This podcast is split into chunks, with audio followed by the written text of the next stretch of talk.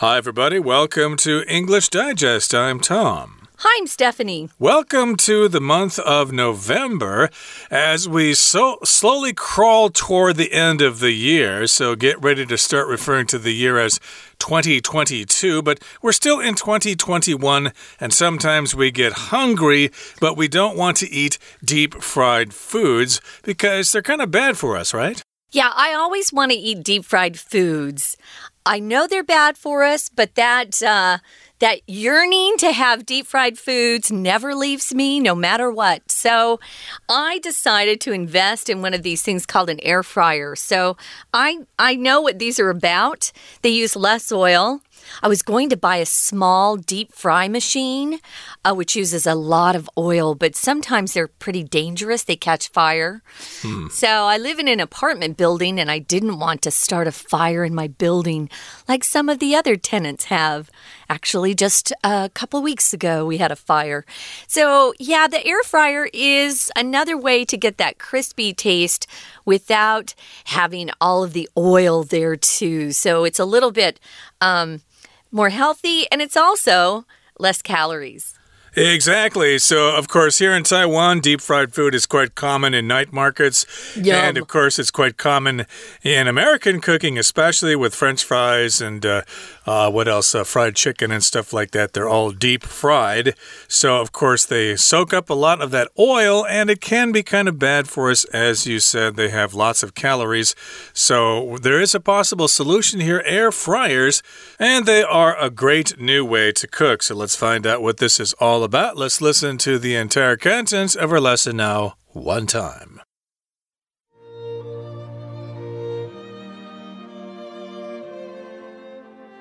Do you love crispy, deep fried foods? Even if you do, you might worry about the number of calories in the oil. If you have the counter space, you might want to invest in an air fryer. These devices first came on the market in 2010 and have grown in popularity ever since. An air fryer uses a fan to rapidly circulate hot air from the heating element all around the food inside. The hot air is also distributed evenly through small holes in the inner basket. Air fryer technology is essentially the same as that of a traditional convection oven, just more compact. Since air fryers have a smaller capacity than ovens do, the food is cooked in a shorter time.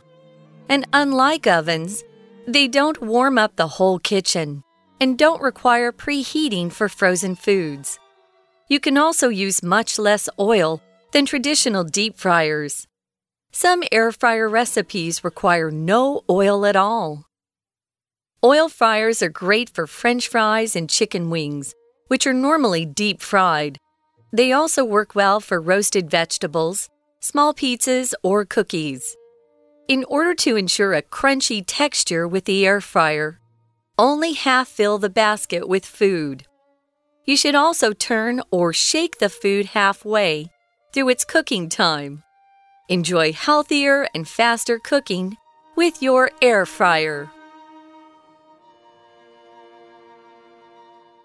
All right, let's get into this. We're going to be talking about air fryers, and we're describing this as a great new way to cook.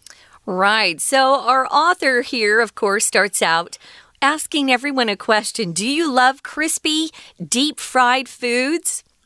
If I can get anything crispy, even if it's not supposed to be crispy, I enjoy it more.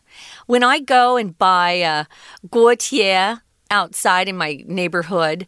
Uh, those are the pot stickers that are fried.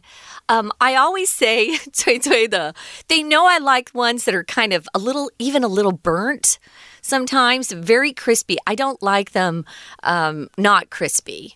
They just don't taste as good. So sometimes if I go and buy uh, some guotie, I will bring them home and then refry them so they're crispy. So I do like that crispy uh, texture to food. Crispy is similar to another vocabulary word coming up, which is crunchy.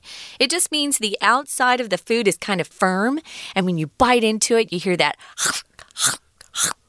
like potato chips. Uh, exactly. Crispy and crunchy are very similar in meaning, but yeah. of course, if you have deep fried foods, they're mostly crispy because they've been cooked that way. Things are crunchy if they're hard.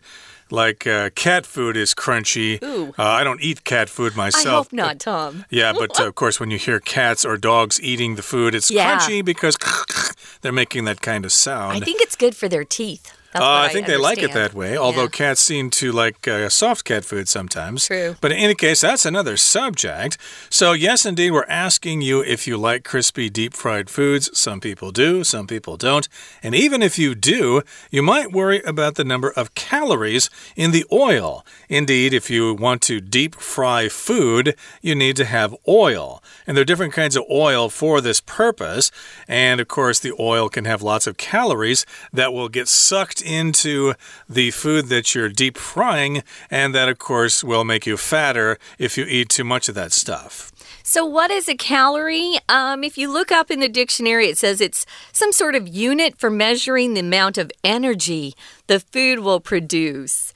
Um, and if you want to remain at the same weight, if you're eating high calorie food, then you have to.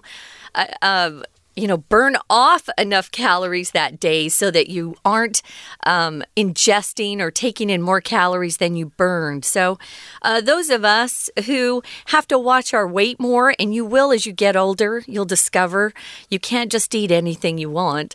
Um, you will look at how many calories a particular dish will have. A potato, for example, has about 90 calories. So, yeah, uh, the oil that gets sucked into the food add to the the calories of whatever dish you're cooking. Now, if you have counter space, you might want to invest in one of these air fryers. A counter is just that long, flat surface, um, usually in a kitchen or a bathroom. Um, we call it the, the kitchen counter or the bathroom counter, where you can put items and store them. So we use that, uh, that phrase counter in America.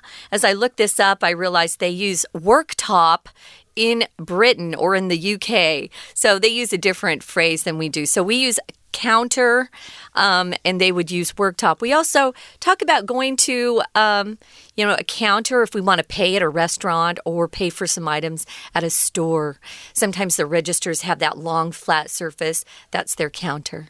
Indeed. So, if you do have space in your kitchen, if you have counter space, then you might want to invest in an air fryer. And these devices first came on the market in 2010 and have grown in popularity ever since. Now, of course, the market, of course, is where you buy things. And if you say something has come onto the market, 上市 is how you say it in Chinese. So basically, it's been released. Uh, the company has manufactured the products, they've been distributed to stores, and now you can go out and buy them yourself. Or, I guess, order them online as well. Yeah, you sure could. So, um, these came on market or they became available for sale in 2010. And as they've been out, more and more people have gotten excited about them. I didn't hear about them in 2010, but Shortly thereafter, uh, Tom and I have a mutual friend. We have a friend we both know that bought one of these and uh, was pretty excited about it. So I decided to invest. Moving on to paragraph two, it says an air fryer uses a fan to rapidly circulate hot air from the heating element all around the food inside, and that's what cooks the food and makes it crispy. Now, if you are circulating, we use this word to say that something is moving around. It could be within a system, like our blood circulates throughout our bodies or maybe you're at a party and your host says, Oh, everyone circulate. It just means to walk around and talk to everybody there. But in this uh, particular example, it means the hot air is moving around all around the food inside this air fryer and it's coming from the heating element. Whatever is getting really hot inside um, is making it hot, and then the air makes it circulate around the food. Uh, right. If you have an electric stove, of course, you'll have a heating element there. If you turn it on, then it turns red hot, and you don't want to touch that. But of course, here in Taiwan, most people prefer gas stoves. But in the US, you'll see gas stoves and electric stoves as well. Electric stoves don't really work very well with Chinese food. Yeah. But in this particular case, again, we're talking about an air fryer. You've got a heating element, and the air circulates inside, heating the food. Now, the hot air is also distributed evenly through small holes in the inner basket, which is probably where the food is kept inside that basket there. And if something's distributed, well, it's sent in different directions. Like I said earlier, the uh, product is manufactured in the factory and then it is distributed, it is sent out to different locations. Right. And that air basket has those little holes in it so that more and more of that hot air can reach the food, which makes it crispy, of course, and that's important. So, a lot of times, guys, when you see this word distribute as a verb, you'll often see the next word that follows it evenly. Even, evenly distribute. Maybe you're frosting a cake, you have some icing you want to put on top. Well, you're not going to put it all in one spot. You want to distribute the icing evenly over the top of the cake so it looks like you're you're more of a professional baker than you might be. So, there are some um, more ways we're going to talk about how this technology actually functions. But first, guys, we're going to listen to our Chinese teacher. 听众朋友，大家好，我是安娜。我们今天要带大家来看看气炸锅。不过今天的文章呢是设计成刻漏字，所以我们赶快先来看一下这个气炸锅。不晓得有没有听过呢？如果你很喜欢吃油炸食物的话，你可能会很喜欢气炸锅哦。因为像我们说油炸食物啊，其中的这个卡路里就是热量其实是比较高的。不过如果你真的买一台气炸锅的话，或许可以减少卡路里。我们在文章第一段的第一句跟第二句后面这边就有提到所谓的卡路里。那么第二句当中呢，就是我们第一题，第一题考你的其实是一个数的用法，因为第一题啊后面的 calories，我们担心这个热量的什么东西呢？好，热量这个字啊，如果是复数的话，在第一题的 C 跟 D，如果我们看到 amount。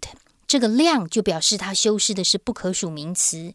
可是 A 跟 B 哪一个比较正确呢？A 的 a number of 其实是 some 的意思。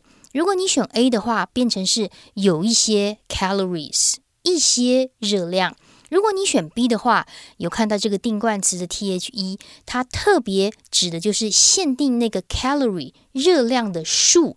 也就是说，你可能会担心这一次吃的炸物是五百卡，还是七百卡，甚至一千卡这个 number。所以第一题选 B，the number of calories 是比较合适的。好，那么气炸锅其实是从二零一零年开始上市，那么之后呢，就一直非常受欢迎喽。所以我们看到第一段第四句，这里是克漏字的第二题。第二题这句话呢，最后面出现的是 ever since。Ever since 就是自从那个时候开始，也就是句子当中的二零一零年。自从那个时候开始，隐含的是到现在为止。所以在时态上，我们要用现在完成式。所以第二题答案应该要选 A，have grown。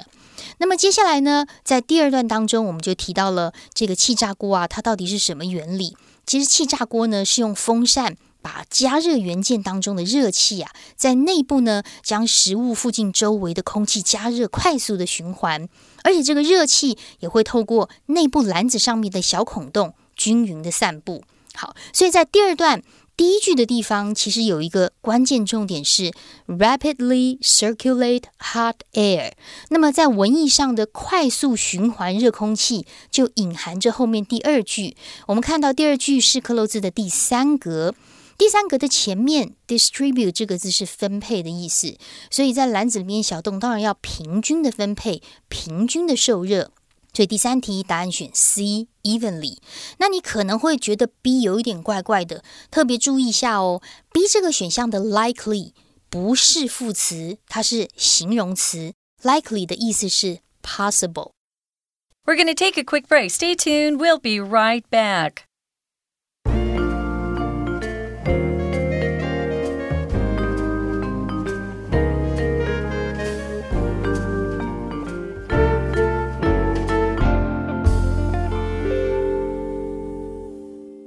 Welcome back, guys. We're talking about air fryers. Uh, it's kind of a new piece of equipment, newish, I could say. It's not brand new. We're actually in 2021 and it came onto the market um, or came on the market. You can say either one back in 2010. And little by little, it's grown in popularity. Um, I'm seeing more and more here in Taiwan, even. So it's kind of fun.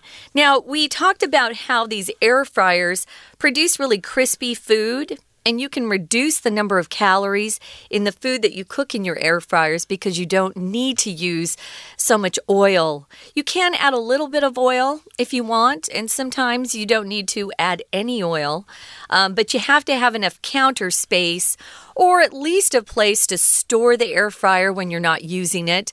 My apartment is quite small, but my air fryer does more than just fry, so I use it primarily for most of my cooking. But I still continue to buy a lot of things outside because you guys make good food in Taiwan. You certainly do. And my big question, of course, is can you pop popcorn in one of these things? Uh uh, no. Oh, uh -uh. you can't. Okay. Because I remember when I was a kid, there was there used to be this hot air popper that right. used hot air. We bought one. You did? Okay. Yeah. In order to uh, stop using the oil in the popcorn so the popcorn wouldn't be so fattening.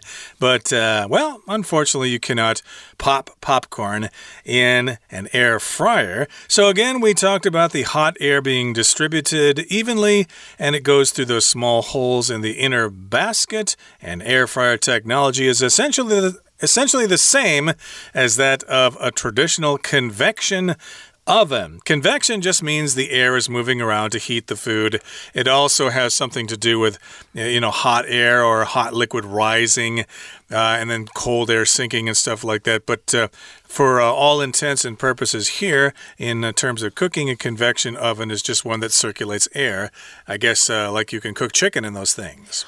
Um, we got uh, my mom is a real cook. She was a real cook. And so when we moved into our new house she insisted that we get um, along with the normal oven the conventional oven she wanted a convection oven um, i'd never heard of them before but my mom of course loves to cook so she was always reading up on the latest recipes a convection oven works just like the air fryer. It circulates hot air around the oven, whereas the, the conventional oven just has the heating element either on the top or the bottom, and there's no air circulating at all.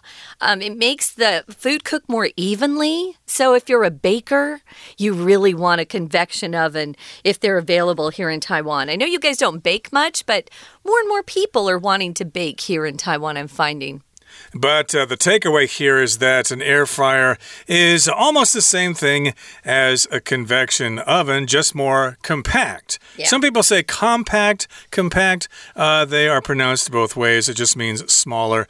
Like, of course, if we say a car, you always say compact car. I've never heard someone say compact car. That sounds weird. If you buy a really small car, that's a compact car. But here, compact is referring to the air fryer. It's very small. It can fit on your counter space, maybe even in your dorm room or something like that. Yeah. And since air fryers have a smaller capacity than ovens do, the food is cooked in a shorter time. So, yeah, it sounds like it's something good for snacks or something like that. It might be difficult to use this thing for a full meal. You could, I guess, if you're a single person, a couple um, would be able to eat a meal from this. But for a big family or even a family with two kids, I think. Um, unless you buy a very large size, I think it would be kind of hard. You have to cook in different batches, so you'd be cooking at different times. Now, unlike ovens, they don't warm up the whole kitchen. You know how when you bake something in an oven, it makes your apartment hot? Well, these don't warm up the whole kitchen, and they don't require preheating for frozen foods, which you have to do if you just pull something out of the freezer and put it in a normal oven. Um, you can just put your frozen stuff right into the air fryer. You can also use much less oil than traditional deep fryers. Now, it's not going to taste quite the same. Deep fried food is the best you know, but um, you have to give up a little bit to get the lower calories and the healthier food. So, some air fryer recipes, um, and I mentioned this earlier, require no oil at all. If you have a recipe, it just is the instructions on how to make a particular dish. We'll talk about the ingredients, what you put into the dish, and then, you know, whether you stir it, bake it, uh, how long you cook it. Those are part of a recipe. Right, so I'm kind of puzzled here. Where exactly do you put the oil if you're going to use any oil in these things? But uh, yeah, I thought the idea was to not use any oil at all, but I no. guess you can use a little bit. You huh? can, sure. You can put the oil right on the piece of food. When I'm cooking a little tiny pizza, I just put a little oil on the flat pizza sheet. It's a different um, it's different than the basket, but it still gets crispy. Okay, and I guess you don't need to use as much oil as you would if you were to deep fry something no. like fried chicken or something yeah. like that. So, yes, indeed, some recipes don't require any oil at all. And now let's move on to the final paragraph here. It says all excuse me, air fryers are great for french fries and chicken wings, which are normally deep fried. So, those are some suggestions there. French fries, of course, are potatoes sliced uh, very thinly. Uh, they're served at fast food restaurants all the time. But, of course, there are lots of uh, other delicious foods uh, that are more, uh, more common uh, here in Taiwan than French fries and chicken wings. things that you could buy in the night market and stuff like that, which are deep fried. So, these, of course, might also be cooked in an air fryer as well. I think onion rings were the first thing I ever bought. So um, I love onion rings, but they're never crispy enough for me here, except for one restaurant. And there's uh, their onion rings have so much oil. I always feel guilty eating them. So I bought a bag of onion rings in the supermarket in the frozen food section, took it home, and the onion rings turned out very well. So, yeah, you'll just have to, uh, you know, experiment with it. Some of the dishes I tried worked really well and others didn't. Um, if you like roasted vegetables, which are really tasty, they work very well in the air fryer. As I told Pete, uh, as I told Tom, the small pizzas work well. Um, I've never made cookies in my air fryer. I tend not to make uh, cookies and cakes at home. Um, I would eat all of them. In order to ensure a crunchy texture with the air fryer, only half fill the basket with food. The more air you give, whatever you're cooking, the better um, it turns out, the crunchier and crispier it is. Crunch, uh, we mentioned earlier, is very similar to crispy. If it's crunchy, it's firm on the outside. Um, I always think crunch is a little bit harder, as Tom described the cat food and the dog food. When you give them those bones and the biscuits to chew on, uh, those sound very crunchy, but potato chips, as an example, are quite crunchy. Uh, they are crunchy. I would also describe them as crispy. Uh, hence, you've got the term potato crisps, uh, which they call potato chips in England and other uh, countries of the Commonwealth there. But uh, yes, indeed, I guess you want to have a crunchy texture or a crispy texture with your food. So you only take that basket and you only half fill it. Okay, yeah. don't fill it all the way. Uh, fill it half full with food, and that will give you the best results. And you should also turn or shake the food halfway through its cooking time. Okay, so it's not as easy as just sticking it in there and pressing a button or something like that. You need to be more involved in the cooking process. So, about halfway through the cooking time, let's say the cooking time is five minutes. So, at about two and a half minutes, you stop and you go in there and you turn the food around. I guess you turn it uh, to its side or something, or turn it upside down, or mix it around a bit, I guess, so it cooks more evenly. Yeah, pretend you're frying something in a frying pan. Uh, if you want to get both sides cooked well, uh, you turn them over halfway. It's the same with your air fryer. You just pull it open and then uh, move the items around so that another side is facing up or down or what have you. But it does help the food get more crispy that way. So that's one of the pieces of advice our author has. Um, I would just say if you do get one, talk to someone who owns one first, see how they feel about their air fryer. Um, they're not that expensive. I think they're pretty reasonable, affordable. Um, and then just experiment with different things. That's the best way to use your air fryer. Exactly. So, in hearing this, I think I'd like to try it myself, but the only problem is I don't quite know exactly what I would eat with it because all these foods sound like they're very high in uh, starch and uh, other things like that. Roasted Except vegetables, Tom. Uh, vegetables, right? Or maybe even uh, uh, the chicken there, that would provide some protein sure. and stuff like that. But uh, yeah, french fries are all carbs there, so yeah. you have to avoid that. But we finish off the lesson with a sentence here enjoy healthier and faster cooking with your air fryer. Maybe some of you will check it out. Okay, that brings us to the end of our explanation for today. Let's listen now to our Chinese teacher. 那么接着呢，我们就来提到了它的原理，还有其他的，像是其实气炸锅的技术跟传统的对流烤箱，它在本质上是相同，只是它比较小一点而已。好，那么当然，因为这个气炸锅的容量比较小喽，所以它短时间内烹煮食物是比烤箱或者是用油炸还要快得多。